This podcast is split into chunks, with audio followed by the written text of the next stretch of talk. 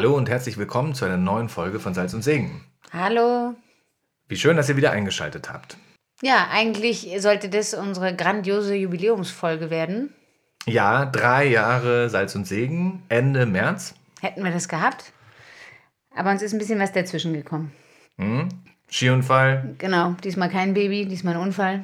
Danach ist das gesamte System abgestürzt und die ähm, aktuelle Folge verreckt. War nicht gut. Musste man retten. Aber jetzt sind wir ja da. Und dieses Jubiläum nehmen wir jetzt mal kurz zum Anlass, unseren Podcast zu würdigen. 2020 sind wir gestartet ähm, in der Corona-Zeit und wir wussten ja auch nicht, worauf wir uns da richtig einlassen. Nee, das war nur so eine total abgeschottete Zeit und sogar die Kirchen hatten zu. Und irgendwie haben wir uns selber gefragt, wie kommt man denn noch so an Glaubenszeugnisse, ähm, wenn du so wenig Leute siehst und nicht mehr in die Kirchen gehst und so. Und da wir ja schon länger die Idee hatten, irgendwie einen Podcast zu machen, das war aber immer so ein bisschen halb im Spaß, haben wir gedacht, okay, vielleicht ist jetzt die Zeit. Ja, das war so ein richtiger Beschleuniger. Und daraus ist echt was Schönes erwachsen. Wir haben sehr, sehr viele tolle Erfahrungen gemacht. Ja, und auch der Podcast selber, trotz der wenigen Folgen, wächst. Wir sind so bei 1500 Hörer pro Episode, werden in 50 Ländern gehört. Das sind so die Fragen, die er sonst immer stellt. Genau.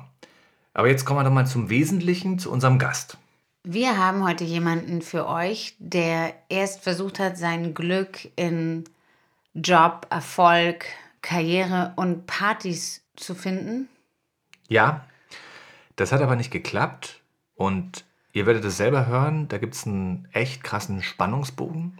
Hat viele Abgründe gesehen und erfahren und ist letzten Endes nur durch Gott da rausgekommen. Genau, wir streifen die Themen wie das Böse, Selbstmordgedanken, Burnout. Und dann hat er aber in unheimlich kurzer Zeit zum Glauben gefunden, erfahren, dass Gott ihn ruft und ist jetzt Mönch. Legen wir los.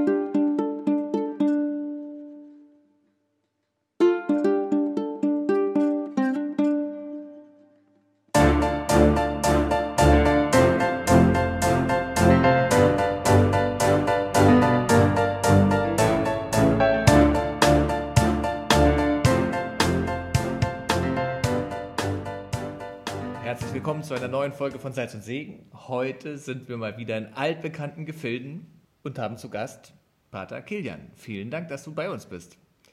Wir Sehr gerne, uns. ich freue mich. Ja. Dann lass uns starten äh, mit dir. Vielleicht ähm, stellst du dich kurz vor, wer ähm, du bist. Ja, ich bin Pater Kilian. Ähm, man sieht hier so, ja, mein Gewand, also das geht dann noch weiter. Und ist ein Ordenskleid, äh, ein Habit der Zisterzienser, also ein benediktinischer Mönch. Ähm, Zisterzienser ist so eine Reformbewegung aus dem 11. Jahrhundert, ist also auch schon eine Weile her, die Reform, ja. Und ähm, ich bin äh, also ich gehöre, sag ich mal, durch meine Profess zum Stift Heiligenkreuz in Österreich bei Wien aber bin seit 2017 in Neuzelle an der deutsch-polnischen Grenze ähm, als Ökonom und als Subprior einer Neugründung hier. Ähm, ja, vor meinem Klostereintritt, also ich bin 2006 nach Heiligenkreuz gekommen ähm, und da überhaupt erst auch katholisch geworden. Ähm, da war ich knapp 30 und davor äh, ja, habe ich mal so ein paar Berührungspunkte mit dem Glauben gehabt, aber eben nicht so wahnsinnig viele. Und ähm, habe dann ja einen etwas soll ich sagen, einen etwas holprigen Weg äh, genommen, der vielleicht an vielen Stellen nicht unbedingt so aussah, als würde man dann irgendwie im Kloster enden und als Priester. Also ich hätte es mir jedenfalls nie im Leben ausgesucht, ja. Ähm, und hätte, habe da auch keinen Gedanken dran verschwendet, Mönch und Priester werden zu können. Aber der liebe Gott hatte halt offensichtlich ein bisschen anderen Plan gehabt, ja. Achso, ich bin äh, ansonsten ich habe ja gesagt, also als ich 2006 ins Kloster kam, war ich knapp 30. Das heißt also, ich bin 1976 geboren. Ja, es geht also jetzt auf die 50 zu. Ähm, und bin dann eben nach dem Eintritt ähm, ja, ins Theologiestudium eingestiegen. Äh, habe das vor zehn Jahren inzwischen äh, abgeschlossen und äh, bin dann auch vor, also im Jahr 2013 im April zum Diakon geweiht worden und im Oktober dann zum Priester. Also habe jetzt im Oktober die ersten zehn Jahre als Priester hinter mir. Wow, wow. Herzlichen Glückwunsch. Ja, danke, ja. Und schon eingelebt? ich glaube, also ganz ehrlich, so richtig einleben kann man sich in diesem Beruf nicht. Ja, das, äh, es gibt immer Überraschungen und wie in jeder Berufung äh, sagt man am Anfang Ja zu etwas, von dem man keine Ahnung hat, was es bedeutet. Ja, das ist bei euch Eheleuten nicht anders. Ähm, man tut es mit ganzem Herzen, mit großer Hoffnung und mit viel Liebe. Und äh, ja, manchmal kann man vielleicht mit, mit einem Zwinkern äh, sagen, also wenn man vorher wüsste, was auf einen zukommt, hätte, hätte man sich vielleicht doch nochmal überlegt. Aber ähm, dann hätte man natürlich auch das viele Schöne verpasst. Ja, und ähm, ja, so glaube ich, dass das ja wie jede Berufung, also wenn man das wirklich als Berufung versteht, ähm, diesen Lebensweg, den man dann da nachgeht, besonders in, im, im Glauben und in, im Versuch der Nachfolge des Herrn, ähm, das ist ein Weg und der ist vollendet ähm, ja, einem Horizont, den wir noch gar nicht richtig überschauen können. Also insofern, auch nach zehn Jahren Priestertum fühle ich mich wie ein totaler Anfänger. Immer noch. Okay. Ähm, und was uns natürlich interessiert, ähm, also du bist eigentlich gar nicht christlich aufgewachsen, ist das richtig? Ja, christlich schon. Also ich bin äh, mit knapp äh, dreieinhalb, so ungefähr, knapp vier Jahren, bin ich evangelisch getauft worden ähm, und war, ja, also sag mal von der Familie her nicht unbedingt in einem, äh, in einem praktizierend kirchlich-christlichen äh, Umfeld, ja, aber jetzt auch nicht irgendwie atheistisch oder irgendwie antikirchlich oder so. Also äh, meine Mutter ist katholisch, mein Vater war evangelisch und ähm, ich bin dann, äh, als so der Wechsel aufs Gymnasium anstand, auf eine katholische Schule gegangen, die damals auch noch von ähm, Marienschwestern geführt wurde, eine Schule im Bistum Mainz. Und ähm, habe da eigentlich so das erste Mal äh, ein bisschen näheren Kontakt auch zum Glauben, also zu einer Glaubenspraxis auch bekommen. Unter anderem dadurch, dass einer meiner besten Freunde so in der fünften, sechsten Klasse äh, aus einer wirklich praktizierend frommen katholischen Familie stammte. Und ja, so in dieser, in dieser Schulzeit habe ich dann auch über die Schulgottesdienste und so, ähm, da bin ich meistens in die katholischen Messen gegangen. Ja, wir hatten so einen verpflichtenden Schulgottesdienst einmal die Woche. Ähm, und das hat mich immer irgendwie mehr beeindruckt. Also vom Raum her, ja, so eine große neogotische Kirche irgendwie und dieser Weihrauchgeruch und Klingeln und Glocken und Kerzen und äh, boah, so ein bisschen Drama halt. ja.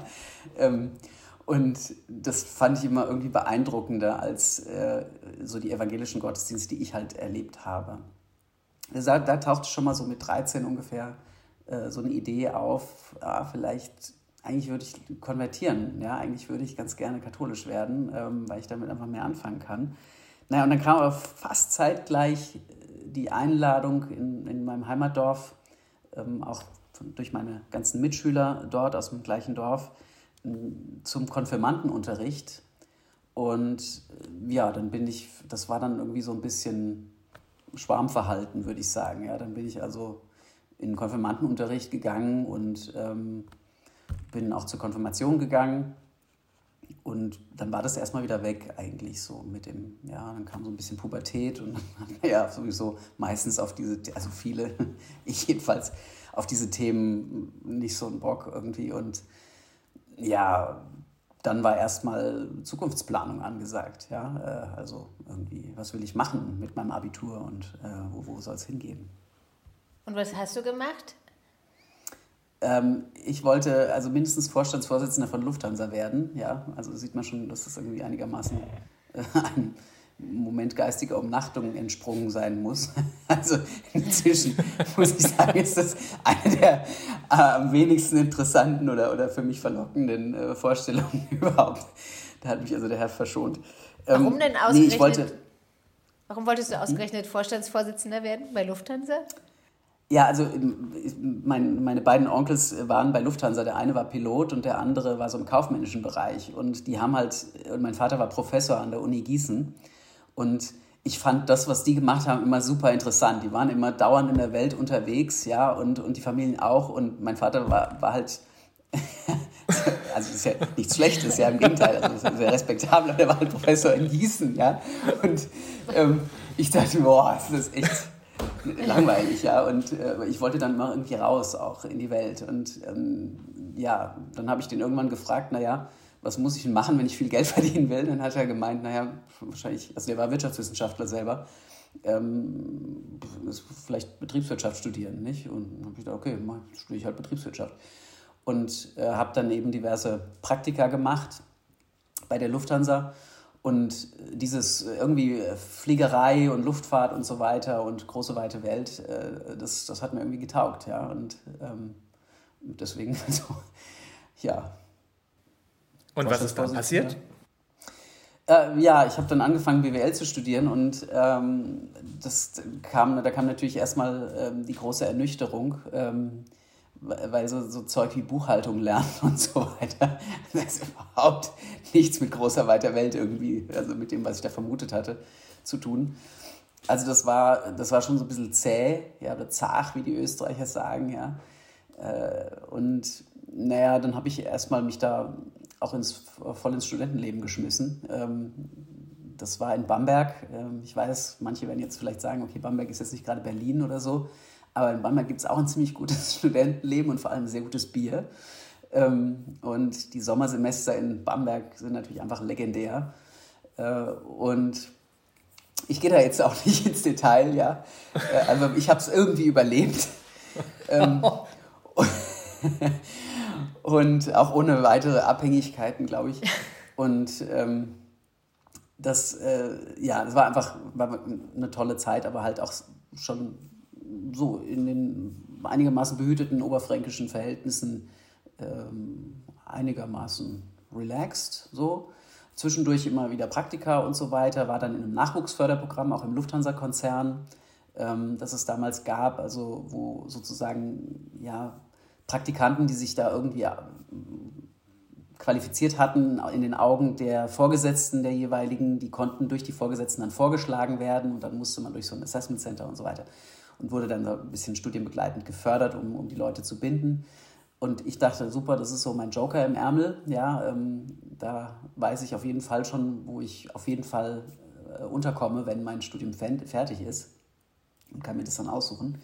Und dann war es leider so, dass äh, bis ich mein Studium auch relativ gut abgeschlossen hatte, dass äh, kurz vorher, äh, da saß ich gerade in meiner Diplomarbeit, ähm, die Flugzeuge ins World Trade Center geflogen sind. Sprich, die Luftfahrtbranche war buchstäblich am Boden in dieser Zeit und mein Joker war einigermaßen wertlos geworden. Und äh, das war also da gab es dann verschiedene Konflikte in mir. Das eine war, dass ich eigentlich auf diesen ganzen BWL-Kram inzwischen auch nicht mehr so einen richtigen Bock hatte. Und äh, dass ich auch während des Studiums schon mal so, so überlegt habe, was könnte man eigentlich noch machen mit seinem Leben. Ähm, und äh, ja, das andere, dass dann natürlich irgendwie doch so ein gewisser Druck auch da war, äh, natürlich jetzt mal irgendwie auch zu Pötte zu kommen. Ne? Und, und äh, ja, also habe ich dann bin ich dann erstmal umgezogen nach Hamburg und äh, habe dann angefangen in der Unternehmensberatung zu arbeiten. Und äh, das war so die einzige Branche, die eigentlich durchgehend dann eingestellt hat. Ja? Also ähm, wenn man jetzt nicht gerade so ein Superspezialist war, äh, sondern eher so ein bisschen breiter aufgestellt, fachlich, dann ja, war, ging das immer noch ganz gut in der Unternehmensberatung. Und habe dann ähm, nochmal gewechselt nach einem halben Jahr und dann wirklich eine ganz, ganz krasse Erfahrung des Scheiterns gemacht. Ja, das war richtig bitter. Ähm, also Berufseinstieg echt so richtig in die Fritten gegangen. Ja, und ähm, da gibt es verschiedene Gründe, ja, äh, aber ich weiß schon, dass ein Teil auch mein, mein wachsender innerer Widerstand dagegen war. Also ähm, ich sag mal so, das ganze Thema Role Models und, und Vorbilder ja, in, in so einem beruflichen Umfeld war zum Beispiel so etwas, wo ich mir gedacht habe, dass ich so wie die sind, die ich vielleicht irgendwann mal ähm, ja, sag ich mal, idolisiert hatte, ja, und, und idealisiert hatte, ähm, dass ich so wie die auf keinen Fall werden möchte. Also die hatten zwar dann viel Geld, ähm, hatten ihre Karriere und, und einen Porsche und weiß nicht was alles. Aber ich habe irgendwie so gedacht, boah, also wenn ich in 30 Jahren so bin, nee. Also ganz komisch, nicht? Also dann, dann wuchs also so der Widerstand in mir und das trug sicherlich auch dann dazu bei, also dass das alles nicht, nicht klappte, aber es gab auch viele systematische Probleme. Ähm, da will ich jetzt aber auch gar nicht so näher drauf eingehen. Aber Jedenfalls, vielleicht kannst du äh, ganz kurz sagen, was das für ein Scheitern war. Haben sie dich rausgeschmissen oder? Nee, ähm, also ich, ich wurde sozusagen als Projektmanager äh, dieser Unternehmensberatung in einem großen Unternehmen implementiert. Ja, also das große Unternehmen hatte sozusagen das Projektmanagement outgesourced Mhm. Und ich kam da rein als Berufseinsteiger und ähm, mein Vorgänger in diesem Job äh, war noch drei Tage da, um mich einzuarbeiten und war dann weg und zwar nicht mehr erreichbar. Und ich saß mit einem ziemlich cholerischen äh, Gegenüber, äh, also der sozusagen bei diesem Unternehmen dann ähm, sich dieser Dienstleistung äh, bediente, ja, und der auch viel Geld dafür bezahlt hat, äh, gegenüber. Also das, das war wirklich alles eine Katastrophe. Äh, ein Unternehmen, das äh, oder ein ganzes Projekt, das äh, ökonomisch und politisch lichterloh brannte an allen Ecken und Enden. Ähm, in einem Konzern, der vier Sprachen versucht hat zu vereinen, in einer Matrix-Organisation, ja, die, die in sich schon immer auch kommunikativ immer hochkomplex ist, ja, und also, es war echt es, es war wirklich für mich so ein, so ein Trip in die Hölle. Ja? Ähm, mhm. Einfach auch nicht, auch zu merken, ich kriege ich, ich krieg in dieser ganzen Zeit, die ich da investiere, und ich habe halt lange gearbeitet. Ich war früh im Büro und bin oft erst gegen Mitternacht da raus. Ja? Ähm, ich kriege überhaupt kein Schiff aufs Wasser ja? oder kein Flugzeug in die Luft. Und ähm, also auch echt Frust und, und dann äh, merkte ich, wie ich psychisch immer mehr unter Druck geriet, ja, und, und nicht mehr schlafen konnte, äh, also mit, mit Angst dann zu tun bekam. Und äh, dann irgendwann gedacht habe, okay, ich, ich, um schlafen zu können, kaufe ich mir halt auf dem Heimweg einen Döner und ein Bier. Und zwei Tage später waren es schon ein Döner und zwei Bier. Ja. Und ich habe dann irgendwann gemerkt, also ich, das, das wird gerade ganz zerstörerisch, ja, und er zerquetscht mich einfach. Ja. Und dann habe ich äh, am Ende gesagt, also äh, pass mal auf, das geht nicht, ja. Und ich, also bevor das jetzt nach dieser vier Wochen Frist weitergeht, ähm, äh, das mache ich nicht weiter. Und dann sagte eben der, der Coach äh, am Telefon zu mir im letzten Telefonat, naja, ja, wir haben das schon mitbekommen, also dass du äh, da irgendwie nicht zurechtkommst und ähm, ja, so auch mit einer ganz sanften Stimme äh, meint er dann, das Problem ist halt einfach, dass du inkompetent bist. Und das äh, Problem wird sich auch nicht lösen lassen, wenn du zu irgendeinem anderen Unternehmen gehst, ähm, sondern das wird dich ja begleiten. Also ist wahrscheinlich die einzige Lösung, wie du das loswirst, wenn du von der Brücke springst. Boah. Das hat dir der Coach ja. gesagt. Ja. Ähm, für den habe ich schon viel gebetet, ja. Ich hoffe, ich weiß. Ja. Wollte ich gerade fragen, ja. Ja, ja, ja. Also das, das würde ich wirklich sagen, ich glaube auch nicht, dass dem bewusst war, was er da sagt. Ich glaube auch nicht, dass er das selbst war. Das ist jetzt eine sehr geistliche Dimension, ähm, die vielleicht, bei der nicht jeder mitgehen kann. Aber ich wusste dann zwei Jahre später, nach meinem Berufungserlebnis, und das ist bis heute auch so, äh, das war meine erste echte Begegnung mit dem Bösen. Ja? Und zwar ganz konkret, ähm, äh, weil natürlich dieser, dieser Moment, also diese Vorbereitung, diese Abwärtsspirale, echt mich an den Punkt gebracht hat, dass ich dann aufgelegt habe, das war freitags nachmittags, und das ganze Wochenende rumgelaufen bin ähm, und überlegt habe, ist das die Lösung und wie und wo, ja, wie macht man das und kann ich das, will ich das und, und so weiter. Also es war jetzt nicht so, dass ich gesagt hätte, so ein Quatsch, voll Idiot, ja, äh, kommt überhaupt nicht in Frage. Und das, das ist halt das Böse daran. Es wird immer vorbereitet, es wird so eine wird so eine Rampe gebaut, ja, und, und dann stehst du plötzlich am Abgrund. Ähm, ja, und also das war, ich würde jetzt nicht, nicht sagen ultra knapp, aber es war schon das war schon ziemlich brenzlig. Und dann habe ich mich aber irgendwie an diesem Sonntag ähm, auch dann von so einer inneren Stimme, die dann gesagt hat, nee, ähm, und unter anderem auch, das, das will ich auch meiner Familie nicht antun. Ja? Ähm, ich hatte das erlebt, auch so im Freundeskreis oder so, ähm, was, was so ein Selbstmord in der Familie anrichtet. Äh, und da, da kam irgendwie so ein inneres Nein dazu, Gott sei Dank. Die erste Stimme so des Heiligen Geistes ja mal bewusst äh, mehr oder weniger bewusst, auch wenn ich sie nicht so eingeordnet hätte, wahrgenommen.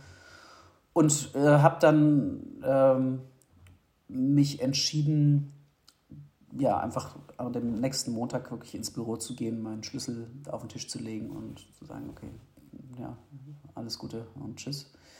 Und das war natürlich eine große Erleichterung einerseits, äh, aus diesem Druck raus zu sein, andererseits dann natürlich auch ein neuer Druck, wie geht's weiter? Ja, was, was mache ich jetzt? Also ich muss, merkte, dass ich irgendwie mal runterkommen muss. Und lustigerweise hatte ich dann auch nicht den Impuls, ähm, ich brauche jetzt irgendwie Psychotherapie oder einen Psychologen oder irgendwie äh, so, eine, so eine in diese Richtung, sondern mein erster Impuls war tatsächlich, ich brauche jetzt einen Seelsorger. Okay. ein bisschen komisch, ja. Also ja. vor allem, ich meine, die Art und Weise, wie ich da rundherum gelebt habe, war jetzt auch nicht gerade äh, also ich war schon ziemlich partylastig und so. Und ähm, dann kommt noch ein, ein, Strang dazu, der zur gleichen Zeit äh, auftrat wie diese Stresssituation, nämlich mir, mir äh, fingen an, die Haare auszugehen äh, auf dem Kopf. Und ähm, das war erstmal nur eine kleine Stelle. Und äh, dann bin ich irgendwann zum Hautarzt gegangen und der hat also mich mit aufgerissenen Augen gesagt, also so, äh, da müssen wir jetzt mal ganz schnell in die Uniklinik und das mal untersuchen. Und dann bin ich in die Uniklinik und ja, habe halt auf dieser Überweisung äh, gelesen, seine Diagnose. Und äh, das war äh, Lupus erythematodes, also eine Immun Autoimmunerkrankung, die ziemlich unangenehm ist. Und ich habe dann halt Dr. Google, ja, wohlgemerkt, das ist jetzt äh, fast 20 Jahre her, befragt und das war echt eine absolut fatale Diagnose. Also ich war damals 26, äh, 27 ungefähr und äh, die Diagnose war halt ähm, Männer, also maximal 40, aber die letzten acht Jahre Siechtum. Ja? Also dachte ich, okay, ich habe jetzt noch fünf Jahre, um irgendwie glücklich zu werden und, und äh, ja auch meine meine hohen Ambitionen, ja, die ich durch zugegebenermaßen auch hatte, irgendwie zu erfüllen. Und ja, so das, das spielte also da auch noch mit rein. Ähm, und dann kam also dieser Impuls, okay, nach dieser Krise und, und Zusammenbruch, äh, mich Seelsorger.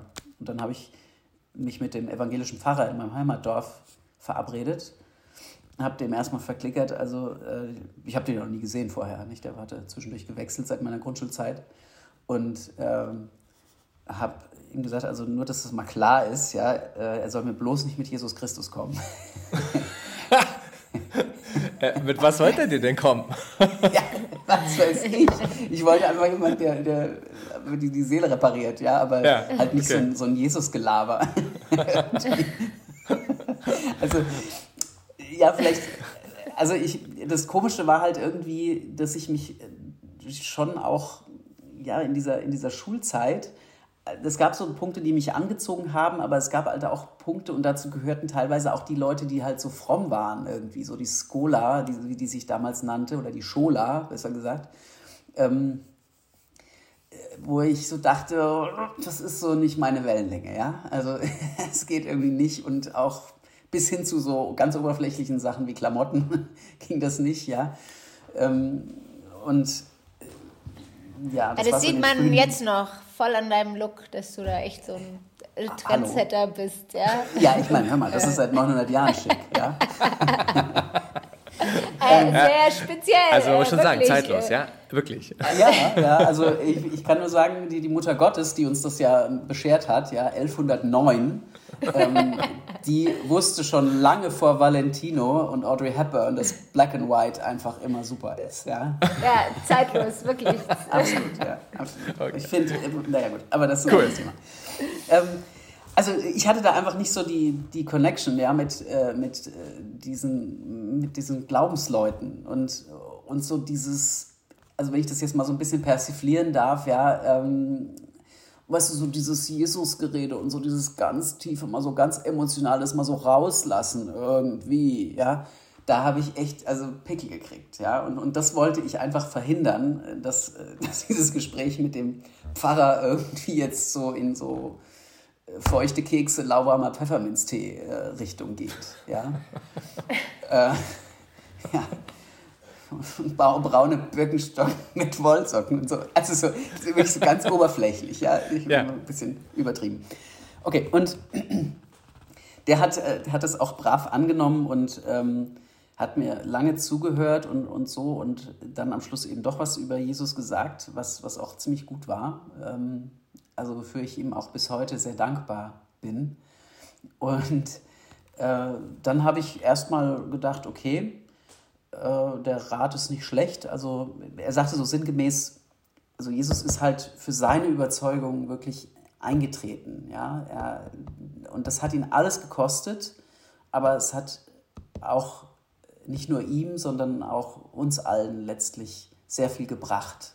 Den letzten Teil konnte ich damals noch nicht so richtig packen, ja, aber irgendwie machte das Sinn für mich, ja. Der, der Typ hat sein Ding durchgezogen, ja. Also und äh, hat sich nicht da irgendwie von irgendwem groß reinreden lassen. Im Gegenteil, also ähm, da, wo er wo so Petrus oder so ihn irgendwie korrigieren wollte, ja, äh, hat er ziemlich äh, klar gesagt, was Sache ist. So, und das habe ich dann versucht irgendwie auch ein bisschen umzusetzen. Das heißt, ich habe dann ähm, ein Zweitstudium begonnen, bin nach Berlin umgezogen ähm, und hatte so ein bisschen dieses Kulturmanagement äh, im Visier. Ja? Also mit BWL-Schwerpunkt, aber, aber ein bisschen mehr Kultur und Kunst und Geisteswissenschaften. Deswegen also Kulturwissenschaften in Frankfurt oder studiert. Ist jetzt äh, 30 Kilometer hier nördlich von uns, ja, also nicht weit weg. Damals habe ich auch das erste Mal sogar, sogar schon was von Neuzelle gehört. Jedenfalls äh, habe ich Achso, ich muss noch einen Strang dazulegen. Also ähm, habe ich mit meinem Vater schon als kleines Kind viele Zisterzienserklöster besucht. Und zwar immer aus architektonischem Interesse. Ja, und habe das dann später auch so in, in der Studienzeit, auch mit meiner Freundin und ähm, auch alleine, äh, fortgesetzt. Also ich habe mir viele Zisterzienserklöster, meistens Ruinen oder aufgelassene Klöster in Deutschland, Österreich, Frankreich ähm, angeschaut. Und bin auch so bei mir in der Nähe, da ist eben auch so eine Ruine, ähm, bin dort auch oft hin, wenn es mir irgendwie nicht so gut ging und habe immer gedacht, äh, das sind so faszinierende Orte, ja, gerade weil die Zisterzienser auch so irre viel gebaut haben, ja, und so ein Bauorden waren. Ähm, auch wenn ich diesen Glauben nicht verstehen konnte, äh, aber mich diese Orte immer beeindruckt haben.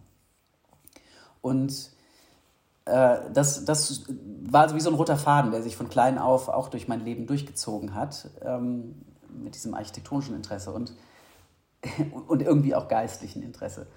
Und dann habe ich eben in diesem Studium in, in Frankfurt im dritten Semester im Vorlesungsverzeichnis gesehen, wurde eine ähm, kulturhistorische Vorlesung angeboten oder Seminar über Bernhard von Clairvaux und die, das Zeitalter der Zisterzienser. Und dachte ich, super, äh, das gucke ich mir mal an. Ähm, da stand drin Professor Dr. Michael Höhle, ja, sagte mir nichts. So habe ich mich da inskribiert und bin dann zur ersten Sitzung äh, reingegangen, saßen im Raum, waren nur fünf Leute. Also stieß nicht so auf riesiges Interesse. Und dann ging die Tür auf und der Professor kam rein. Das war ein Priester im Collarhemd. Und meine erste Reaktion war, also ich sage das jetzt mal so ganz ungeschützt, was, was will der Scheißpfaffe hier? Äh, weil, weil ich wirklich so, also inzwischen so auf Kontra war, ähm, mit, mit allem, was Kirche und Glaube und so weiter. Da war ja auch so 2005 Weltjugendtag, Papst Benedikt und so weiter. Das hing mir alles echt ganz weit äh, zum Hals raus. So, und ähm, und ja, und dann kommt in Frankfurt Oder, also das ist, muss man vorstellen, die, die, die Uni dort ist in, einem, in einer ehemaligen Kaderschmiede der SED untergebracht. Ja, inzwischen haben die auch einige neue Gebäude gebaut und so weiter, aber unsere Mensa damals war wirklich noch so in dem DDR-Look, ähm, wie, wie das äh, damals aussah und so. Und ich dachte, boah, noch nicht mal hier bist du jetzt irgendwie sicher, ja, vor so jemandem. Und also voll anti. Und der legte los und hat mich in, innerhalb von fünf Minuten komplett verwirrt, weil der so kompetent war, so begeistert und begeisternd ähm, und sympathisch und witzig, dass ich irgendwie dachte, hä, das passt jetzt gerade gar nicht zusammen. Also der ist doch Priester, der kann ja nicht jetzt ja, sympathisch sein. Und ähm, ja, dann hab ich, haben wir also dieses Seminar gemacht und ich habe die ersten Texte von Bernhard von Clairvaux gelesen. Also vielleicht noch Notabene, ja, das ist eben der bekannteste Zisterzienser, ist zwar nicht der Gründer, aber äh, ja, der, der, größte Promotor auch äh, letztlich dieses Ordens gewesen im 12. Jahrhundert. Und hab, saß immer wieder in Berlin in meiner Wohnung an diesen Texten und dachte mir, wie krass, der, das spricht zu mir. Das ist 900 Jahre alt und es spricht jetzt irgendwie zu mir.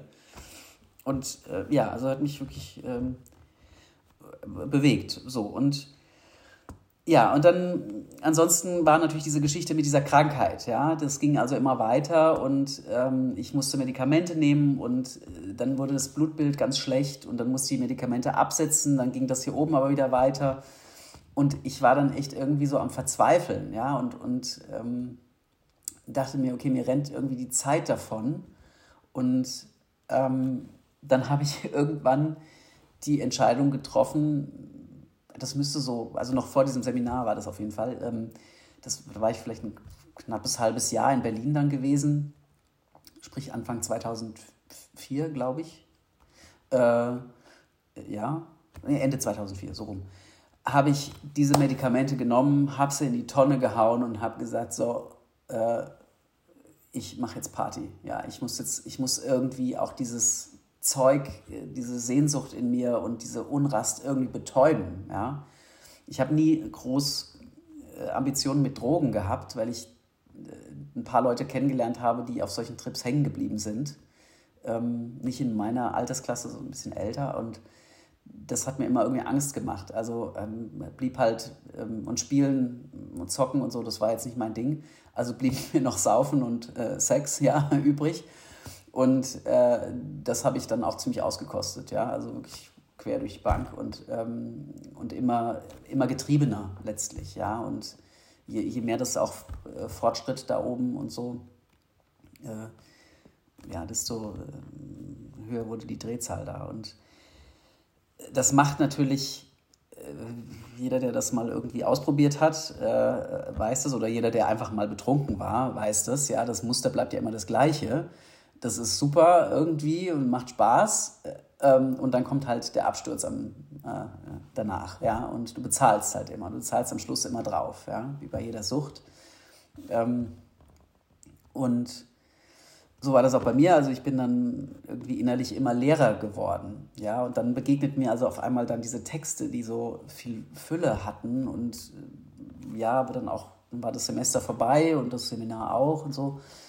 Und ich dachte, ich, ich muss mal, ich muss irgendwas machen, um diese innere Leere und diese Unruhe und diese Unstetigkeit auch in meinem Leben, ja, auch, auch in den Beziehungen, ja, das wird ja immer getriebener, auch dort, ähm, zur Ruhe zu bringen, einfach um, um da irgendwie runterzukommen. Und habe gedacht, also ich gehe mal irgendwo hin, wo Leute sind, die sich mit innerer Ruhe auskennen. Und nachdem ich mit äh, so fernöstlichen Sachen, Buddhismus und Yoga und so Zeug nicht viel am Hut hatte, ähm, habe ich einfach mal gegoogelt nach Kloster auf Zeit und fand dann die Internetseite von Heiligen Kreuz und dachte mir, ah, krass, da sind irgendwie junge Leute und die sehen alle nicht völlig verstrahlt aus und haben irgendwie, also ich weiß nicht, sahen nicht so aus wie die Schola. und ähm, also auch noch vor, dem, vor der Ankleidung wohlgemerkt, ja. Ähm, hinterher kann man das nicht mehr so beurteilen, aber äh, ja, guckte mir das dann irgendwie eine Woche lang an und die Seite drehte sich und dann standen da auf einmal sieben, ein Foto mit sieben jungen Männern, die auch alle jetzt von der Ausbildung her ein ziemliches Bildungsniveau mitgebracht haben. Ja, also wo ich gedacht habe, okay, die sind jetzt auch nicht vollkommen hohl in der Birne und, und weiß ich nicht, also statt Hartz IV dann halt Kloster, ja. ähm, ja, das ist die ganzen Vorteile, ja, die ich so halt hatte, ja. Oder keine abgekriegt oder, oder sonst irgendwie, keine Ahnung. Ähm, sondern die haben alle irgendwie eine Ausbildung oder studiert. Der eine war Biologe, der andere hat Jura studiert, äh, Krankenpfleger und sowas, ja, Philologie. Äh, und dann habe ich so ein bisschen geguckt bei den anderen Leuten. Der Abt damals, ja, Diplomkaufmann. Krass. hä? War ich ja auch, ja, also oder bin ich immer noch ähm, halt durch meinen Uni-Abschluss. Und also das passte so ähnlich wie bei diesem Seminar. Irgendwie passten so meine Vorurteile auf einmal da nicht mehr hin. Und irgendwann habe ich gedacht, ich will da mal hinfahren. Und Zisterzienser waren es obendrein. Ja? Also das äh, habe ich dann auch erst kapiert, dass es diesen Orden überhaupt noch gibt. Ja? Ich habe ja immer nur Ruinen gesehen. Und ja, dann habe ich eine E-Mail hingeschrieben und ähm, bin dann, haben wir einen Termin vereinbart und so weiter. Und dann bin ich mit ganz, ganz vielen Widerständen äh, Ende August 2006 dorthin gefahren. Und dann ging es ab. Also äh, dann, sag mal, die ersten zwei, drei Tage waren sehr beeindruckend. Ja, ich habe natürlich kein Wort verstanden, die beten ja auf Latein. Und ähm, andererseits war halt dieser Choral irre schön, ja, also äh, und diese Kirche und dieses ganze Kloster äh, unglaublich schön. Und die Leute so nett, ja, und so also ich habe gedacht, was stimmt hier nicht, ja. Und ähm, ja, und dann hat mich eben am dritten Tag, also ich bin mittwochs angekommen, ähm, am dritten Tag, also Freitagabend, hat mich ein anderer Kloster auf Zeitgast mitgeschleift, mehr oder weniger, ähm, zu einer Jugendveranstaltung, zur Jugendvigil. Und ähm, ja, und dann habe ich diesen Raum betreten und dachte mir, äh, wie, also gar keine Worte mehr. Ja? 350, 400 junge Leute, äh, gepackt voll. Ich habe mich dann irgendwie in den Mittelgang dann reingeschoben und, ähm, und dann vorne halt Mönche und so weiter, die das da so moderiert haben und äh, dann fingen die an zu singen und irgendwann war ich einfach auf den Knien und habe geheult und geheult und geheult und geheult und, nochmal geheult. Und also, aber wie soll ich sagen, das, ich konnte auch gar nicht anders. Ja? Also es war wirklich wie so, ein, wie so eine Begegnung, so ein Durchdringen an einen Ort in mir drin, an dem nichts und niemand, niemand jemals irgendwie war. Ja, das, also Und das, die paar Worte, die ich jetzt dazu verlieren kann, helfen letztlich nicht, sich das irgendwie vorstellen zu können. es war, es war echt auch, wie ich sagen, äh, das hat auch was Zerstörerisches. Ja, da bricht auch äh, ganz, ganz viel zusammen in diesem Moment. Ähm, ganz viel Erkenntnis und und äh, auch so der Eindruck, das darf, das darf alles überhaupt gar nicht wahr sein. Das kann, das kann überhaupt nicht sein. Ja, also Ablehnung und, und dann wieder eine Welle und, und eine ganz tiefe Begegnung und irgendwann, äh, das war halt dann bei der eucharistischen Anbetung, wo halt dieses goldene Ding da mit dieser weißen Scheibe da vorne auf diesem Tisch stand und ähm, ich, ich dachte nur, ja, das, das ist er. Das ist er und der, den brauche ich. Ja? Äh, und wenn ich nach Berlin zurückkomme, dann wird der eine Rolle spielen in meinem Leben. So, das war Freitagabend. Dann bin ich irgendwann natürlich völlig erschöpft ins Bett. Am nächsten Morgen früh wieder raus zum Chorgebet, ähm, setze mich in die Kirche, die singen den ersten Ton ähm, und das Heulen und diese Berührung und diese Wellen gehen schon wieder los, ja. Und das ging dann so den ganzen Tag über, den ganzen Samstag über und auch mit einem ganz neuen Sehen. Also ich bin dann, hat, es war schönes Wetter und ich bin, hatte mein Fahrrad ausgeliehen da in einem Wienerwald rumgegurkt und habe teilweise wirklich angehalten, weil ich das alles überhaupt nicht fassen konnte, diese ganze Schönheit. Alle Farben waren anders. Jeder Käfer, jede blöde Schmeißfliege, die irgendwo auf Pferdeapfel saß, ja. Ich saß davor und hab geheult, ja, weil ich gedacht habe, das ist unfassbar. Und, und überall äh, Gottes Spur, ja, überall, überall Gott, überall. Und, und ich konnte es äh, dann wiederum gar nicht glauben. Dann hatte ich wieder Fluchtinstinkte und ähm, also es war echt so rauf und runter und, und überhaupt. Und äh, ja, dann, dann wieder ins Bett und ähm, am nächsten Sonntag bin ich dann nach dem Frühstück in mein Zimmer, äh, ist die Messe erst ein bisschen später, halt sonntags, und habe die Bibel auf, aufgeschlagen, also so Bibelstechen, wie man das nennt, das wusste ich damals noch nicht, aber habe das erste Mal in diesen Tagen die Bibel genommen, klappe die auf und lese äh, Markus 7, ähm, wo Jesus eben mit den Pharisäern rumstreitet, wieder mal, ja, weil die ihn da anklagen und ähm, er sagt ihnen nur, ihr Heuchler. Ja, und das war eben so das Stichwort, was mich auch den Freitagabend schon und den Samstag immer wieder angesprungen hat. Ja, du Heuchler, du, du passt dich hier an, du bist freundlich und nett und die sind alle nett zu dir. Aber wenn die wüssten, wie du eigentlich lebst, wenn die wüssten, wo du herkommst und dass du das alles überhaupt nicht glaubst, sondern dass du aus sehr egoistischen Motiven hier bist, die würden dich sofort rausschmeißen. Ja, und du heuchelst jetzt da einfach rum. Und das dieses, dieser Begriff begleitete mich auch in, in Gesprächen, kam das, tauchte das plötzlich auf und, und dann eben an diesem Sonntag auch in der Bibel, ja, ihr Heuchler. Und ähm, habe das zugeklappt, das Buch weggestellt, bin dann in die Messe gegangen und dann wurde das Evangelium verlesen und das war genau diese Perikope, Markus 7, ja. Ähm, und der Prior damals äh, predigte eben über das Thema Heuchelei. Und ich bin einfach, also ich habe irgendwann gesagt, okay, ich, also ich, ich kapituliere jetzt, ja. Ich, das ist wie versteckte Kamera und too much. Und jemand hat hier meine Gehirn, mein Gehirn angezapft ähm, und will mich irgendwie hier, weiß ich nicht, auch fertig machen. also das ist ja das Schöne, nicht? Wenn Gott einen fertig macht, dann ist man vollkommen. Wenn Menschen einen fertig machen, ist, ist nur noch, sind nur noch Trümmer übrig. Jedenfalls, äh, dann war das irgendwie so, okay, ich muss jetzt mal mit dem Prior reden, glaube ich, ja. Ähm, und ich, ich muss dem das alles mal erzählen, was mir da in den letzten drei Tagen passiert ist.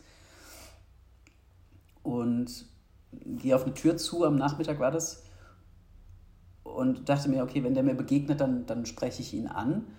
Und in dem Moment, wo ich halt die, die Türklinke runterdrücke, wird sie von innen runtergedrückt, so eine Millisekunde vorher. Tür geht auf, der Prior steht vor mir und sagt zu mir, ach, Herr Müller, schön, dass ich Sie sehe. Ich dachte mir, wir sollten uns vielleicht auch mal unterhalten. Ja? Und dann bin ich natürlich wieder in Tränen ausgebrochen und ähm, dachte mir, okay, also jetzt echt Schluss jetzt. Ja, und das haben wir dann am nächsten Tag aber gemacht. Und dann war eigentlich mit seiner Frage am Schluss, also dann kommen Sie zu uns, äh, oder?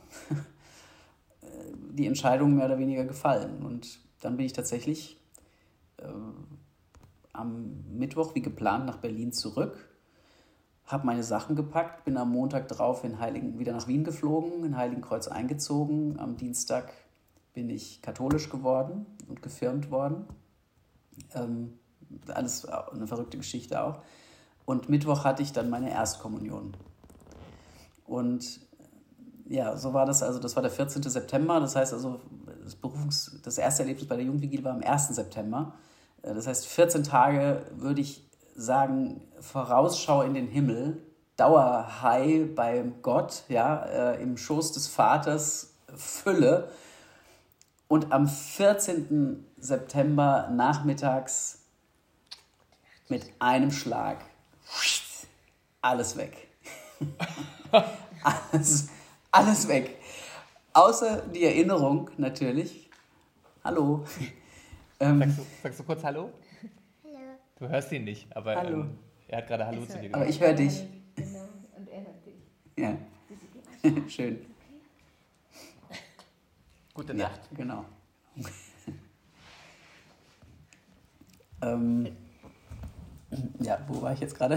Ja, sorry, eigentlich versuchen wir alle zu briefen und zu sagen, wir sind da, ihr braucht euch keine Sorgen Nee, das gehört dazu, das ist eure aber, Berufung. Hallo. Aber das gehört dazu, ja. Ja, ja. ja genau, also da, da, da, am 14. September eben nachmittags war auf einmal alles weg und ich dachte, krass, ich bin jetzt katholisch. ja. Ähm, und wohne in einem Kloster und äh, puff. So, und dann kam also echt äh, das erste Mal nach diesen 14 Tagen auch eine gewisse Angst. Was war das jetzt alles? Und, und auch so, Moment mal Gott, also so haben wir jetzt nicht gewettet, ja? Also ich war schon davon ausgegangen, dass es jetzt so bleibt. Ähm, und die Mitbrüder haben aber dann so gesagt, nee, das ist, also bei dem Tempo, das du jetzt hier hattest, ja, also innerhalb von 14 Tagen, ähm, ist das für uns schon eher ein Zeichen, dass es echt ist, ja, weil jetzt musst du und darfst du auch gucken, welche Antwort du geben möchtest darauf. Ja, darfst jederzeit gehen, keine Frage. Ähm, aber äh, jetzt, jetzt geht es darum zu gucken, ist das ein Strohfeuer oder, oder ist das wirklich eine Berufung? Ja? So, also keine Panik. Ich sage, ja, das ist äh, meistens, wenn man, wenn einem jemand sagt, so wie in der Bibel, fürchtet euch nicht, dann ist die Voraussetzung dafür, dass man die Hosen voll hat, ja, also richtig voll. Und äh, so ging mir das auch. Und dann kam natürlich ganz krass äh, ein paar Tage, äh, Tage oder Wochen später, das weiß ich nicht mehr so genau, die, dann habe ich die Konstitution gelesen, ja, also für den Ordenseintritt und so weiter muss man dann irgendwie ein Ansuchen schreiben und so. Und las dann ja, ähm, also chronische Krankheiten und so sind äh, ein Aspekt, äh, den man auf jeden Fall äh, aussprechen muss und benennen muss und äh, die auch den Orden dazu berechtigen, eine, ein Ansuchen abzulehnen. Ja?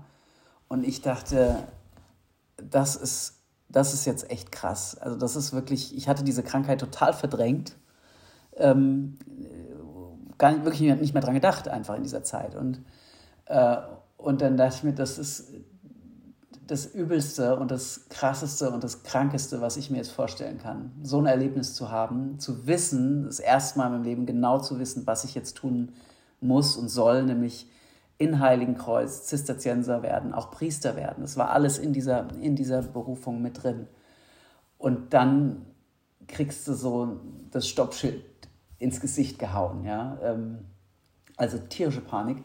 Und dann bin ich also zu meinem Beichtvater und, und habe also mein Herz da ausgeschüttet und so. Und der sagte, naja, also jetzt warte mal ab, äh, mein Bruder ist Hautarzt und ähm, geh mal einfach zu dem, ja, und, und zeig dem das mal und, und so weiter und gucken wir mal.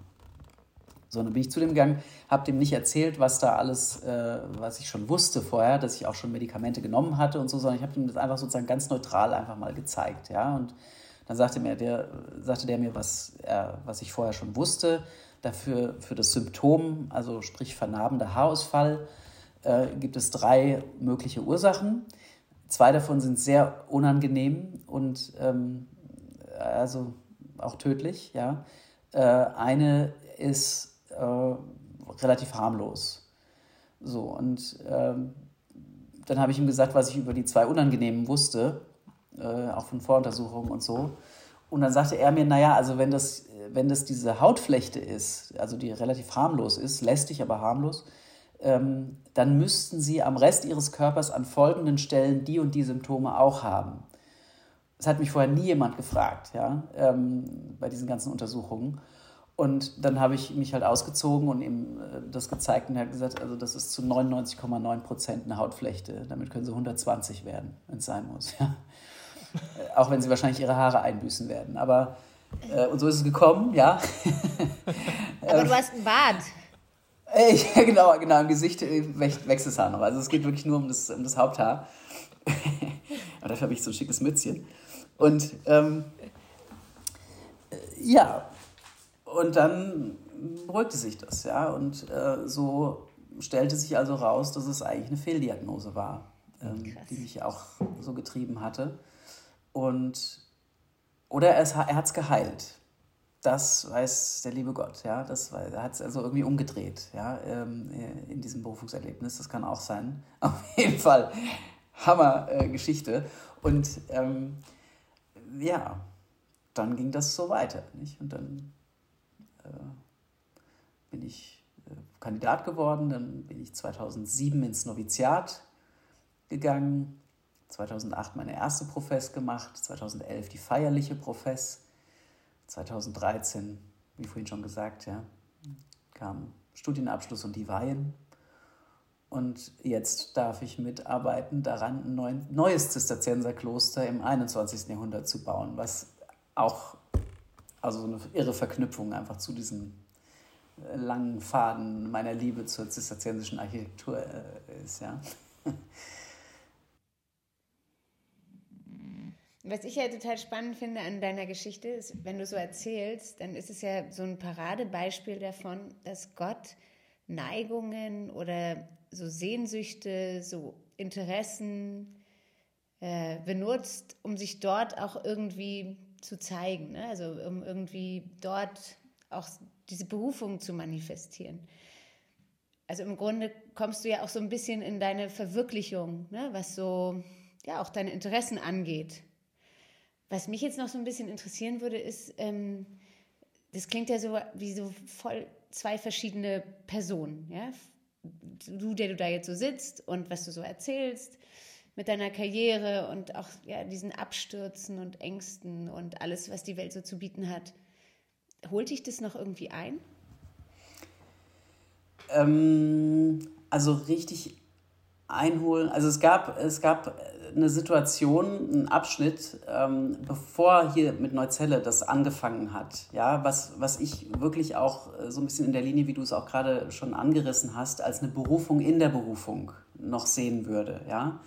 Ähm, und auch da ging es echt nochmal ganz schön bergab. Also da war ich, äh, da ging es mir sehr, sehr schlecht. Ähm, und da ist, hatte ich wiederum eine Begegnung mit dem Bösen, als Priester schon, ja.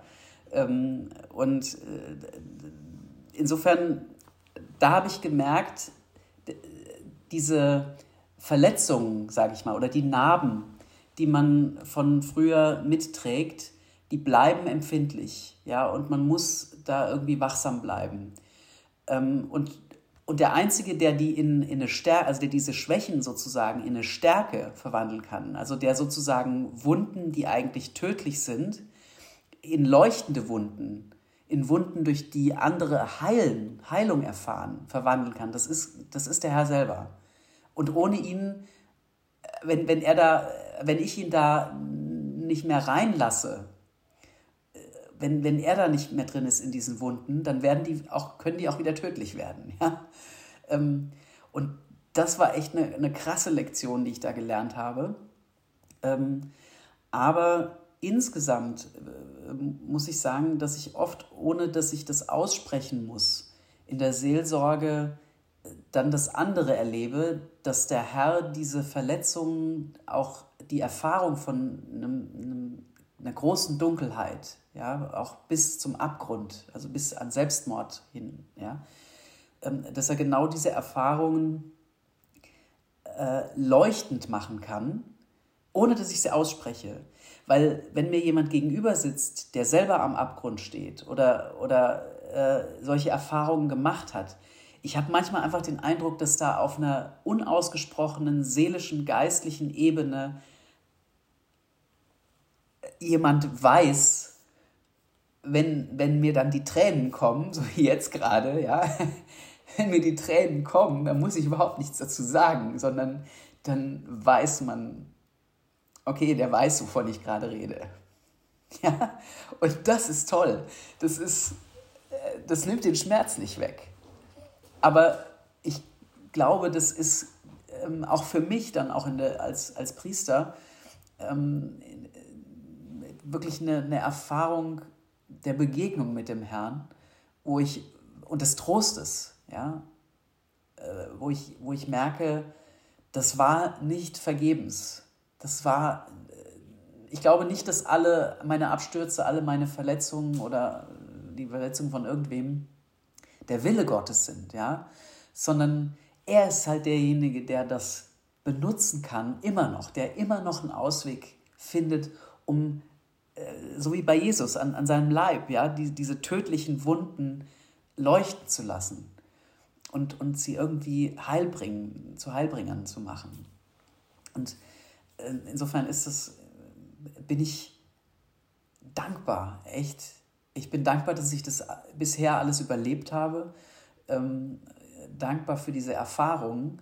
Und ich habe mit viel geistlicher Arbeit und, und geistlicher Begleitung und ähm, auch ganz tollen Exerzitien beim, beim Pater Hans Burb ähm, über diese Heilung der Lebensphasen und so äh, wirklich gelernt zu sagen, ja, das darf alles so gewesen sein. Und ähm, manches war echt schwer. Ja, und wenn ich wenn ich davon erzähle oder wenn ich, wenn ich in, der, in Gesprächen bin, wo, wo ich genau weiß, auf einmal, wo diese ganzen Emotionen auch zurückkommen, boah, echt äh, schon heavy, heavy, ja, heavy stuff. Aber, ähm, aber es hat einen Platz und das hat, das ist nicht einfach sinnlos. Krass, wie schön. Das ist echt schön, ähm, mit dir heute zu reden. Das äh, tut uns gut, weißt du? Auch nach der Woche. tut uns gut. Mhm.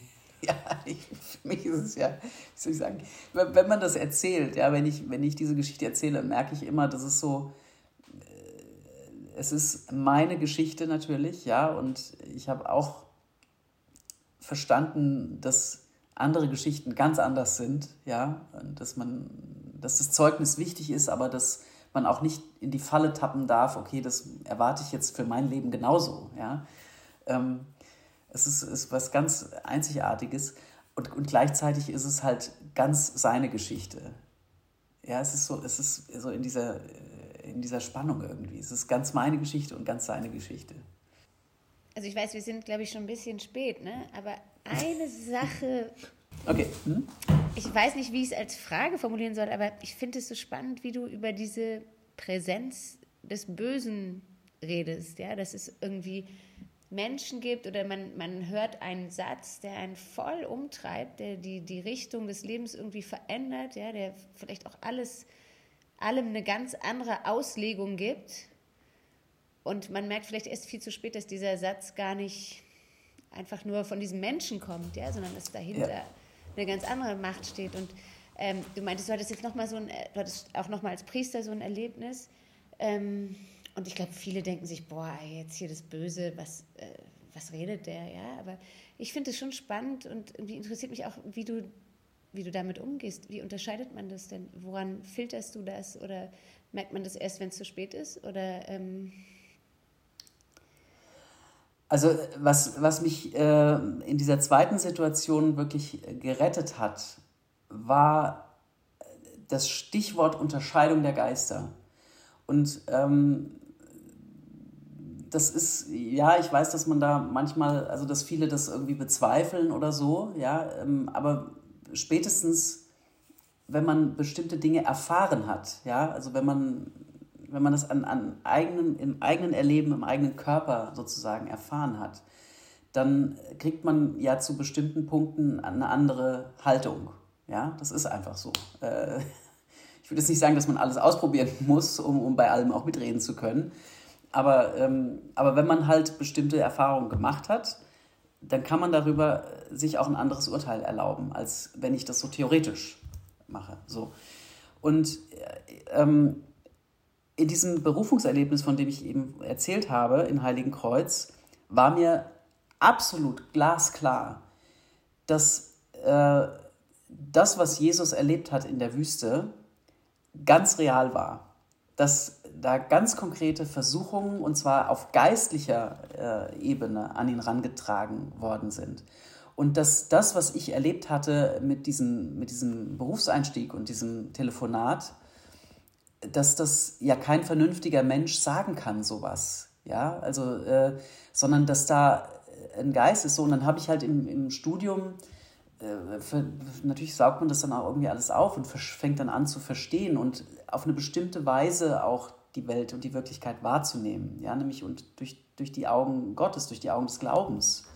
Und wenn ich das glaube, dass, äh, dass Jesus Christus ja wirklich eine Konfrontation mit dem Teufel erlebt hat und dass das nicht alles irgendwie Mumpitz ist, ähm, sondern auf einer geistlichen Ebene Wirklichkeit ist, dann weiß ich auch und habe gelernt, okay, und, oder verstanden, der, der Teufel ist ein, das höchste oder eines der höchsten Geschöpfe gewesen, ja, der Luzifer, der Lichtträger. Das heißt, er, er sieht die Pläne Gottes, aber er sieht sie eben aufgrund seiner, seines Hochmuts nicht mehr äh, scharf. Also ungefähr so, wie wenn ich meine Brille absetze. Ja? Dann äh, sieht man noch so ein bisschen so ungefähr. Also hier auf die Distanz geht es noch, aber Autofahren würde ich damit jetzt nicht mehr unbedingt. Ähm, das heißt, man sieht so schemenhaft und, und so habe ich mir das irgendwie vorgestellt. Und wenn, wenn der Teufel schemenhaft gesehen hat, was Gott vorhat mit mir, mit meinem Leben, äh, eine Berufung ins Priestertum, eine Berufung in den Dienst, ja, in, in etwas, was vielleicht Dimensionen hat, die ich auch zum Glück gar nicht abschätzen kann, ja, ähm, die einfach Bedeutung hat, weil er durch mich äh, wirkt, ja, oder durch jeden, äh, durch jeden Gläubigen letztlich wirkt. Ähm, wenn der das sieht, dann ist natürlich nichts naheliegender als ein Versuch, das irgendwie abzuschneiden, ja, und zwar äh, auf einer geistlichen Ebene, das heißt emotional runterradieren, ja, psychisch zusammenschießen, was das Zeug hält. Und wenn du soweit bist, dann pflücke ich das Ding, ja. Und, und deswegen, also ich, ich habe da wirklich auch der, für die Seelsorge und, und auch so persönlich für das Gebet eine andere, ähm, oder ich will es nicht vergleichen, eine, eine, einen besonderen Zugang auch zu dem ganzen Thema Suizid. Ja? Ich glaube, ähm, dass es ein Skandal ist, dass wir das Thema so beiseite schieben. Ja, das ist, ähm, ich glaube, dass es auch äh, ein Skandal ist irgendwo, dass die Kirche Selbstmörder ähm, mit einer verständlichen Argumentation, aber also äh, sag mal theologisch verständlichen Argumentation so lange nicht beerdigt hat, ja, nicht, äh, äh, weil, weil ich glaube, dass fast kein Selbstmörder schuldfähig ist. Und das habe ich selber erlebt. Ich glaube nicht, dass ich in dem Moment noch, ich war da nicht mehr zurechnungsfähig, ich war da nicht mehr schuldfähig. Ja? Und wir wissen nicht, was sich bei jemandem, der irgendwo runterspringt, in den letzten Sekunden abspielt zwischen dieser Seele und dem Herrn.